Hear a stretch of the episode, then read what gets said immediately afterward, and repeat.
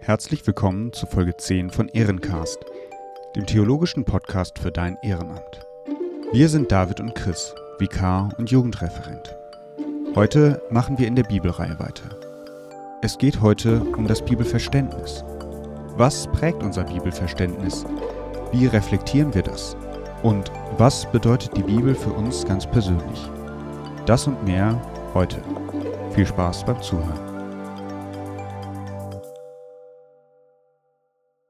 Hi Chris. Hi David. Herzlich willkommen zu Folge 10 von Ehrencast. Kleines Jubiläum. Wir freuen uns sehr, dass wir so weit gekommen sind, dass ihr auch immer noch dabei seid. Damit noch mehr Leute das mitbekommen, bitten wir euch, wenn euch der Ehrencast gefällt, empfehlt ihn weiter, damit noch mehr Leute das mitbekommen, was wir hier erzählen und ein bisschen mehr Theologie in ihr Leben reinbringen. Das als kleiner Werbeblock. Wir steigen ein. Um was geht's heute, Chris? Jawohl, David, das hast du schön gesagt. Ähm, es geht um Hermeneutik, ein äh, wunderbares Wort. Äh, wir knüpfen an an die letzten beiden Folgen. Da ging es um die Hard Facts vom AT und NT. Also, was ist das überhaupt? Wie ist das zustande gekommen? Und heute geht es um das Verstehen. Hermeneutik, die Frage des Verstehens. David, was kann man sich unter Hermeneutik vorstellen? Ja, Hermeneutik, das ist ein Wort, das vom griechischen Hermenoiein abgeleitet ist. Und äh, wie du schon gesagt hast, das heißt auslegen, erklären, übersetzen. Ähm, es geht darum, wie man was versteht. Es gibt tatsächlich nicht nur biblische Hermeneutik. Es gibt auch für Gesetzestexte Hermeneutik oder für Literaturtexte Hermeneutik. Und in der biblischen Hermeneutik äh, schauen wir uns heute an, wie gehe ich an einen Bibeltext dran. Also es geht darum, mit was für einem Vorverständnis, mit was für einer Brille lese ich den Bibeltext. Und sich diese Brille bewusst zu machen, das hilft auch dabei, die Erkenntnisse, die man beim Bibellesen dann hat, richtig einzuordnen und nochmal zu hinterfragen, was steckt denn da eigentlich drinne? Ja, und wie komme ich zu dem, was ich da jetzt entdeckt habe und ähm, was für Vorbedingungen lege ich an diesen Text an? Yes, und ähm, wir steigen ein mit ein paar kurzen äh, eigenen Statements, wie wir die Bibel verstehen. Ähm, und äh, da würde ich einfach mal starten. Fang mal an. Genau, die Bibel. Ähm, ich hatte das gestern äh, in einem Gespräch. Ähm, ein Dozent am Joanneum hat mir mal gesagt, die Bibel ist wie die Krippe. Alt, äh, hat vielleicht die besten Tage hinter sich, ist so ein bisschen modrig, wie auch immer, aber Jesus ist drin.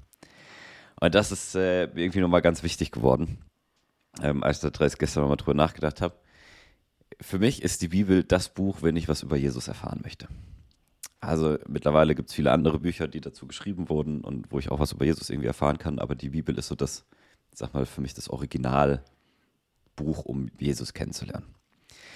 Gleichzeitig ähm, ist die Bibel für mich ein, ein Buch, das Wahrheit vermittelt, auch wenn sie nicht immer richtig ist. Also für mich gibt es da einen Unterschied zwischen Richtigkeit und Wahrheit. Äh, Beispiel, für mich ist wahr, dass Hamburg die schönste Stadt Deutschlands ist. Ob das richtig ist und ob das für alle so gilt, das, naja, weiß ich nicht. Das äh, glaube ich auch nicht. Aber wahr ist für mich, Hamburg ist die schönste Stadt Deutschlands. Und genauso hat die Bibel viel Wahrheit drin, auch wenn sie faktisch nicht immer richtig ist. Ähm, in meinen Augen will die Bibel auch gar nicht immer ein Tatsachenbericht sein, sondern ein Schriftstück, ein, ein Buch, in dem ich Gott kennenlernen kann, in dem ich was von Jesus erfahre, in dem ich was von Gott erfahre, in dem er äh, oder in dem ich äh, genau erlebe, wie, wie Gott mit Menschen umgeht, wie Gott mit seinem Volk umgeht. Und ähm, genau, deswegen haben wir die Bibel und das richtig gut. Und gleichzeitig gehe ich an die Bibel ran als äh, historisch kritischer äh, Bibelleser, sag ich jetzt mal. Also wenn ich einen Text lese, dann frage ich auch, in was für einer Zeit wurde er geschrieben? Wie waren da die Lebensumstände? Ähm, und wie passt das, was damals akut war oder aktuell war, wie passt das äh, zur heutigen Zeit? Äh, mit dem Wissen, dass die heutige Zeit einfach anders ist als die Zeit, wie sie damals war, was zum einen an wirtschaftlichen und technologischen Fortschritten liegt, zum anderen einfach an dem Wissen, was wir heute haben. Ähm, genau. Und dann kann ich aber auch heute noch aktuelle Themen, äh, zumindest Umgangsweisen damit wiederfinden Ich finde zum Beispiel in der Bibel nichts zur Atomkraft oder zum Internet. Aber ich finde andere Themen, wo ich, ähm, ja, ich sag mal, Verhaltensweisen ableiten kann und die auf aktuelle Themen anwenden kann. Ja. Soweit mal. Klingt gut. Ich kann mich da an ganz vielem anschließen. Hab gerade gedacht, wir müssen irgendwann in einer der kommenden Folgen mal noch über den Wahrheitsbegriff reden. Das finde ich eigentlich mal spannend, mhm. Ähm, mhm. da nochmal die Zugänge zu entdecken. Für mich ist die Bibel ein Dreifaches, würde ich mal sagen. Einerseits ist es für mich ein Studienobjekt. Ich bin äh, studierter Theologe und jetzt Vikar. Das heißt, für mich ist es auch ein Arbeitsmittel. Ich beschäftige mich ganz viel damit. Ja da kommen verschiedene Aspekte zusammen, sowohl Persönliches als auch das, was es der Gemeinde bedeutet, aber auch, was kann uns der Text historisch sagen. Ja, das ist so der eine Aspekt, also Studienobjekt. Dann ist es ein Buch, was für mich auch eine Richtschnur ist. Ja, ähm, ich glaube, dass da ganz viel drinsteckt, was zu einem gelingenden Leben beiträgt. Ich habe jetzt das Privileg, am kommenden Sonntag über die zehn Gebote zu predigen ist echt ein schwieriger Text, wenn man darüber predigen soll. Ich glaube, dass da aber ganz viel drin ist, was eigentlich dazu beitragen soll, dass wir ein gutes Miteinander leben, aber auch ein gutes individuelles Leben. Ja, ich bin überzeugt davon, dass da was drinsteckt von dem, was Gott für einen Plan für unser Leben hat und wie er sich vorstellt, dass wir gut leben sollen. Ja, das heißt, es ist auch eine Richtschnur. Und das Dritte, was du schon gesagt hast, es ist auch ein, eine Möglichkeit, Gott zu begegnen und was von Jesus zu erfahren. Also irgendwie auch was für meinen persönlichen Glauben, ja, für meine persönliche Zeit mit Gott, für meine persönliche Erfahrung mit Gott. Ich bin, das muss ich so ehrlich sagen, auch kein äh, immer sehr starker Bibelleser. Ja, da gibt es Hochs und Tiefs. Es gibt Zeiten, in denen es sehr gut gelingt und es gibt Zeiten, in denen ich das eben nur beruflich mache. Aber ich muss sagen, ich lese Bibel dann mit dem meisten Gewinn, wenn ich mich auch frage, was geht es mich an? Und das ist schon eine hermeneutische Vorentscheidung, aber da kommen wir gleich zu. Yes. Äh, ja, danke für deinen Einblick auch. Ähm, tatsächlich äh, merke ich das bei mir auch, dass ich manchmal mehr Bibel lese und manchmal weniger. Äh, das liegt einfach daran, dass die Bibel auch ein Buch ist und ich Bücher generell nicht so gern lese. ähm, das äh, ja, trifft dann auch dazu. In letzter Zeit klappt es bei mir ganz gut. Schön. Muss ich sagen. Also in letzter Zeit ist jetzt die Woche. mhm.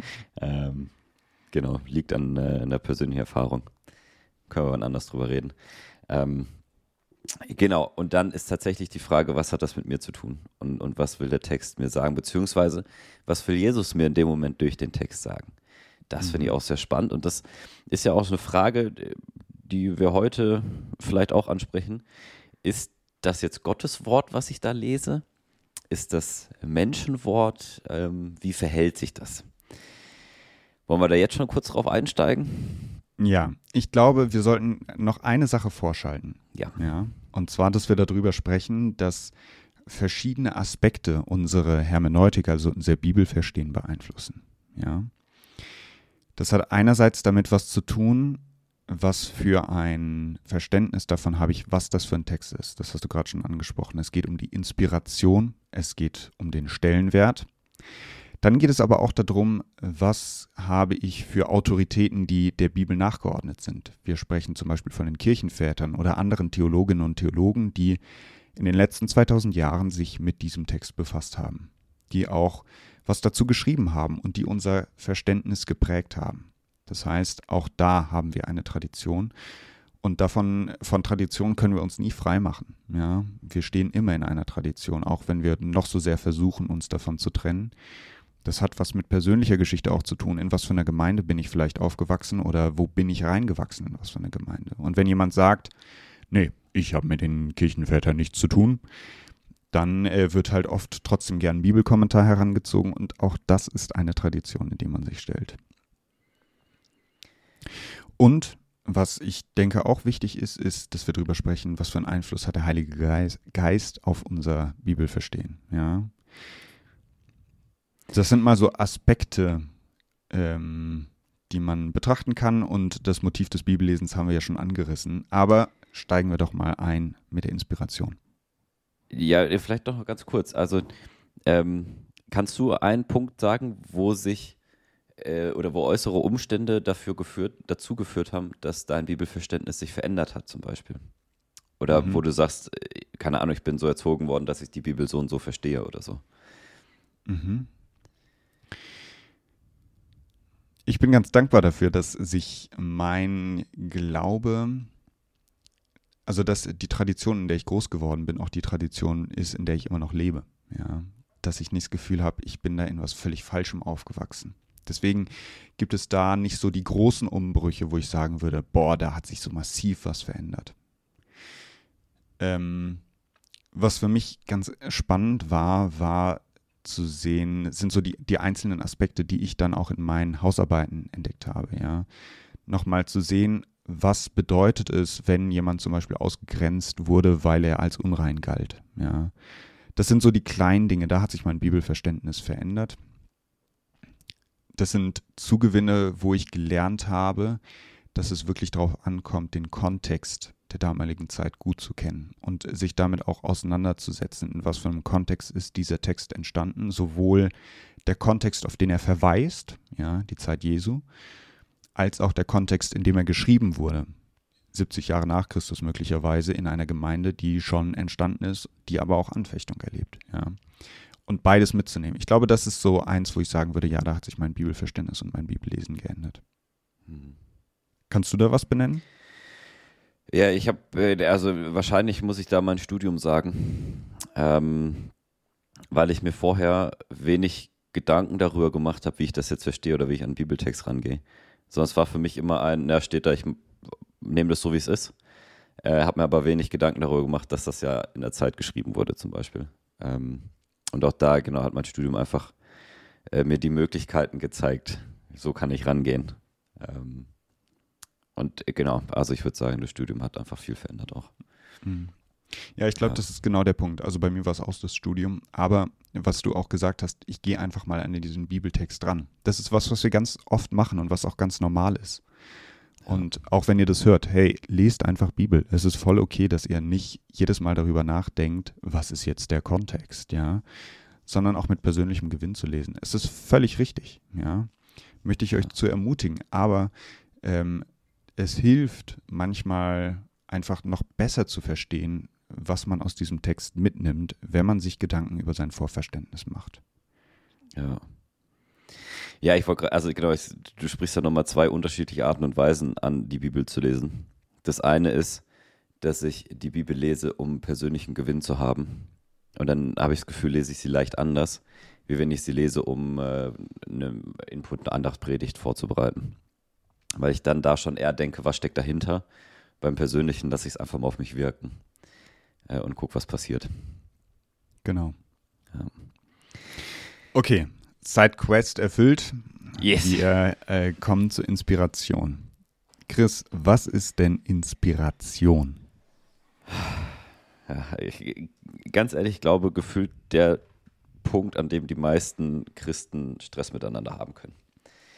Ähm, also alle Fragen, vor allem ethische Fragen, also wie ist das mit Sex vor der Ehe und allem, lässt sich, glaube ich, zurückführen auf, wie ist die Bibel inspiriert oder nicht? Oder mhm. inwieweit ist sie inspiriert oder nicht? Und je nachdem, mhm. wie ich das verstehe, leitet sich alles andere ab. Ähm, Inspiration ist äh, eigentlich die Frage, ist der Text, wie wir ihn haben, ähm, von Menschen geschrieben, die Sachen erlebt haben und Gott ihnen irgendwie vielleicht gesagt hat, ja, schreib das mal auf. Ist er geschrieben worden, dass Gott die Wort direkt diktiert hat? Ist er, keine Ahnung, ich sage jetzt mal, vielleicht ein bisschen salopp gesagt, vom Himmel gefallen, plötzlich war da. Ähm, also die Frage nach, inwieweit ist Gottes Wort oder inwieweit ist die Bibel Gottes Wort, inwieweit ist die Bibel eine Autorität, die sagt, so ist es und wenn es in der Bibel steht, dann müssen wir es genauso machen. Ähm, das fällt alles rein in Inspiration, beziehungsweise in diese Frage nach, ist sie eben von Gott inspiriert? Hat Gott gesagt, schreib das jetzt bitte auf? Mhm. Oder war das eher nicht so und überhaupt, ja. Genau. Letztlich geht es darum, wie sehr steckt Gottes Wort im Menschenwort. Ja. Also wenn wir davon ausgehen, ja. ja, das ist ein schöner Satz, stammt auch nicht von mir. Ja. Ähm, wenn wir davon ausgehen, dass Menschen das aufgeschrieben haben, ja, dann ist erstmal, also, und es ist nicht vom Himmel gefallen, so wie das Buch Mormon angeblich, ähm, sondern es ist wirklich was gewesen, was aufgeschrieben wurde von Menschen in ihrer Zeit. Dann ist es ja erstmal eine Voraussetzung, wo wir sagen können, ja, das haben Menschen geschrieben. Jetzt ist die Frage, wie viel Mensch steckt in diesem Text und wie viel Gott steckt in diesem Text. Und je nachdem, wie ich diesen Regler verschiebe, komme ich eben zu unterschiedlichen Konsequenzen. Ja. Eine radikale Position auf der einen Seite ist eben zu sagen, Gott hat den Menschen die Hand geführt in dem, was sie geschrieben haben. Ja. Das ist die eine radikale Position und die andere radikale Position ist, das haben einfach nur Menschen geschrieben, Gott hatte damit nichts zu tun, wenn es ihn überhaupt gibt. Das ist ein weites Spektrum. Genau. Chris, wo stehst du denn persönlich auf diesem Spektrum? Ja, ich hatte kurz den Gedanken, wenn ich mich von eins für beiden entscheiden müsste und es entweder oder gibt und nichts dazwischen, dann wäre ich auf jeden Fall bei der Seite, dass Gott das inspiriert hat. Ähm, in dem Spektrum stehe ich, tja, also ich bin nicht auf, auf keiner der radikalen Seiten. Ähm, ich weiß nicht, ob es Mitte ist vielleicht.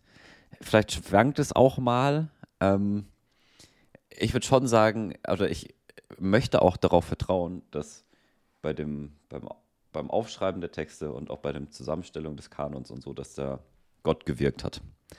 Dass Gott äh, zumindest seine Finger irgendwie im Spiel hatte. Ähm, ich gehe nicht davon aus, dass Gott äh, Paulus sagte, schreib jetzt genau diese Worte auf in dem Brief zum Beispiel oder äh, im Alten Testament bei den ganzen Prophetenbüchern, dass er sagte, schreib das jetzt genauso auf. Das hatten wir auch bei den Hardfacts AT, wann das eigentlich mal aufgeschrieben wurde und bis wohin es erzählt wurde. Ähm, von daher, ja, ist es so eine mittige Position. Also, ich glaube, dass Menschen das aufgeschrieben haben und dass Gott aber irgendwie mitgewirkt hat. Ähm, ich kann ehrlich gesagt nicht das genauer sagen, gerade inwieweit Gott mitgewirkt hat. Ob es Gedankenanstöße waren, ob es Wortfetzen waren, ob es äh, generell das Ding war, ich schreibe das jetzt mal auf, dass Gott das angestoßen hat. Ähm, aber ich glaube schon, dass er irgendwie seine Finger im Spiel hatte. Ähm, ja. Ja, auf irgendeine Art und Weise. Ja, ich glaube, dem würde ich mich anschließen. Also ich gehe auch nicht davon aus, dass Gott den Menschen die Hand geführt hat beim Schreiben. Ich gehe aber davon aus, dass Gott da ähm, Einfluss genommen hat, weil es ihm auch wichtig ist, ja. Die letztliche Frage, wie sehr er das beeinflusst hat, können wir nicht beantworten. Ich habe gestern aber einen guten Satz gelesen noch und mhm. ähm, den finde ich ganz hilfreich. Wenn wir davon ausgehen, dass Gott seine Kinder und seine Gemeinde wichtig sind, dann können wir auch davon ausgehen, dass er in den letzten 2000 Jahren dafür gesorgt hat, dass in der Bibel nichts drinne steht, was er nicht wollte, was drinne steht. Ja. Wir haben ja schon darüber gesprochen, dass die Bibel auch einen Entstehungsprozess hat und es hätte genug Brüche gegeben, wo Gott dafür hätte sorgen können, dass Texte rein oder rauskommen, ähm, von denen er es so gewollt hätte. Und von daher gehe ich davon aus, mhm. dass Gott da schon auch für gesorgt hat, dass das, was wir heute in der Hand haben, was über 2000 Jahre bewahrt wurde, in einer relativ hohen Originalität, ähm, dass es einfach auch was ist, was er, wo er einen Daumen drauf hat und gesagt hat, ja, das ist gut so, das gebe ich so weiter. Mit allen Schwierigkeiten, die wir mit diesem Text offensichtlich haben. Ja, hm. ja ich glaube, ich bin, bin, mir echt nicht sicher, welcher deutsche Theologe das gesagt hat. Ich war es Karl Barth, ich weiß nicht, hat auch mal gesagt, äh, dass wenn er sich entscheiden müsste, sagte mich auch, dann würde auf jeden Fall sagen, äh, es ist äh, von Gott inspiriert. Ähm, und nicht sagen, nee, nee, Gott hat damit nichts zu tun. Ja. So, und das ist auch nochmal eine, eine Glaubenshaltung vielleicht auch. Ähm, ja. Da irgendwie, ja. Gut, machen wir weiter. Machen wir weiter. Entschuldigung. Ja, also ein Aspekt ähm, des Bibelverstehens, mit dem wir dann daran gehen, haben wir gerade schon gesagt, ist der Kontext, ist der Rahmen. Ja. Also in was für einem Rahmen ist das Ganze geschrieben worden und in was für einem, auf was für einen Rahmen bezieht es sich. Ja. Also viele Texte sind eben erst eine gewisse Zeit danach geschrieben worden. Und uns diesen Kontext bewusst zu machen, ist wichtig. Ja. Es gibt zum Beispiel im Neuen Testament eine Stelle, da heißt es, Lydia wurde getauft und mit ihr ihr ganzes Haus. Wenn man jetzt nicht ganz so firm ist mit den Bibeltexten, dann klingt das erstmal ein bisschen komisch. Warum wird Lydia getauft und was macht, machen die Leute mit dem äh, Kasten aus Stein, der da steht? Ja, warum spritzen sie Wasser rüber? Ja. Das ist ein Vorverständnis, wo man ähm, sagen muss, das ist nicht in dem Kontext, ja, sondern das ist von unserem Kontext her gedacht. Haus hieß damals eben auch der ganze, die ganze Familie, ja, und alle, die an Knechten, Dienern, Sklaven ähm, und Angehörigen, die dazugehört haben zu diesem Haus. Ja. Also da wird deutlich, es gibt einfach gewisse Sachen, die nur in dem Kontext gut zu verstehen sind. Ja. Ja, oder auch, also ich finde, für manche Bedeutung ist es auch spannend zu wissen. Ähm, ich äh, denke da an die Geschichte, wo der Gelähmte durchs Dach runtergelassen wird zu Jesus. Mhm. Äh, aus Markus 2, 1 bis 12 zum Nachlesen. Ähm, wo es mich, äh, also damals gab es ja diesen Tun-Ergehen-Zusammenhang, der ziemlich stark gedacht wurde. Also wenn es dir schlecht ging, dann haben deine Eltern oder du hast irgendwas krass gesündigt. Und deswegen geht es dir schlecht. Ähm, und deswegen ist das für mich sehr spannend, wenn Jesus ihm die Sünde vergibt, dann stellt er erstmal mit sich die Beziehung her und dann, aber durch die Heilung, dass er wieder laufen kann, ist auch öffentlich und wieder für jeden sichtbar, da ist irgendwas passiert. Der, der, die Sünde, die er angeblich getan haben muss, dass er gelähmt war, die ist weg, weil er jetzt wieder laufen kann und dadurch wird er auch wieder Teil der Gemeinschaft. Und das finde ich halt auch nochmal spannend, diese ganzen, also zu wissen, dass Leute einfach am Rande der Gesellschaft waren, auch Zöllner, Prostituierte. Das waren alles Leute, die, ja, heute könnte man Minusmenschen sagen vielleicht, also Menschen, die äh, genau am Rande der Gesellschaft standen und zu denen ist Jesus hingegangen und das nochmal ähm, ja, wahrzunehmen. Also Zöllner ist äh, heute ja ein, ist ein angesehener Beruf, weiß ich gar nicht. Ein normaler Beruf halt. Damals war das schon echt Abschaum. Ja. Hatte auch was damit zu tun, dass Zöllner eben Kollaborateure waren, also Leute, die mit dem Feind zusammengearbeitet haben. Ja. Heute sind Zöllner bei uns vom Staat angestellt und machen einen wichtigen Job. Ja. Da hat sich einfach was verändert. Ja. Aber das zeigt eben, wenn man manche Sachen weiß, dann, dann kann man es nochmal besser verstehen, was das auch für ja, ein Affront war. Ne? Also warum auch Pharisäer ganz viel Stress damit hatten, dass Jesus plötzlich äh, zu einem Zöllner einkehrt und mit dem Abend isst. Ja. Wo man sich heute denkt, ja, das war doch gar nicht so schlimm. Für die war das damals, der spricht mit dem Feind, der, der kümmert sich um die Leute, die mit Rom zusammenarbeiten, die uns unterdrücken und ausbeuten. Und genau. das geht gar nicht und wie kann man nur? Und, ja. ja. Also da merkt ihr, Kontext ist einfach wichtig. Ja.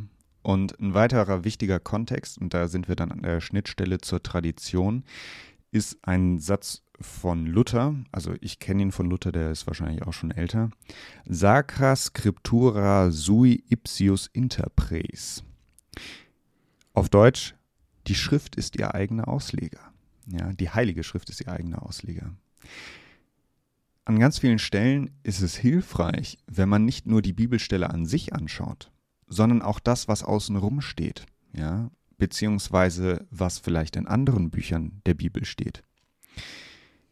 Viele Sachen sind eben nur im Kontext zu verstehen, und zwar im Kontext der Bibel. Ja, wenn Jesus sich auf Mose bezieht oder auf Jona, ja, es gibt eine Stelle, da sagt Jesus, ich werde euch das Zeichen Jonas geben.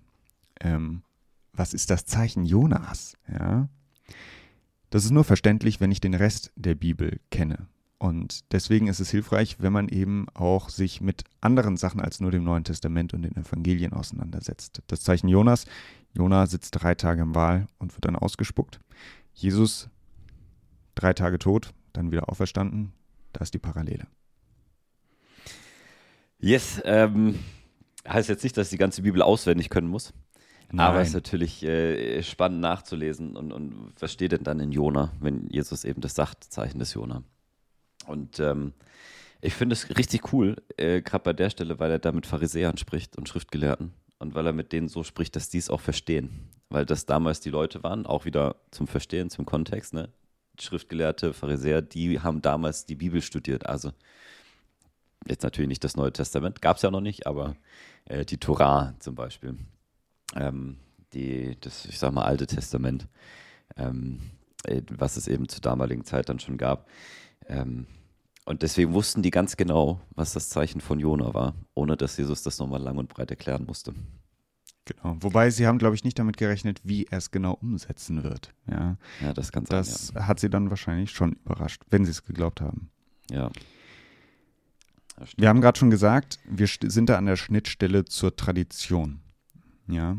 Ähm, und da kommen wir jetzt dahin, dass wir sagen, es gibt einerseits, dass das zum Beispiel der Kanon entstanden ist, dass die biblischen Bücher, die wir haben, dass sie so zusammengestellt sind, wie wir sie haben. Das hatten wir schon in den letzten Folgen besprochen. Aber wir kommen jetzt eben auch dahin, dass wir sagen, es geht jetzt darum, wie haben Menschen vor uns die Bibel verstanden und wie prägt das unser Verständnis heute.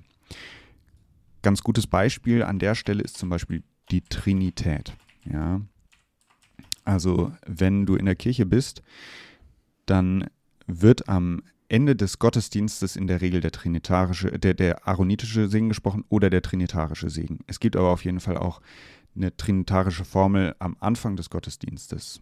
Wir feiern diesen Gottesdienst im Namen Gottes des Vaters und des Sohnes und des Heiligen Geistes.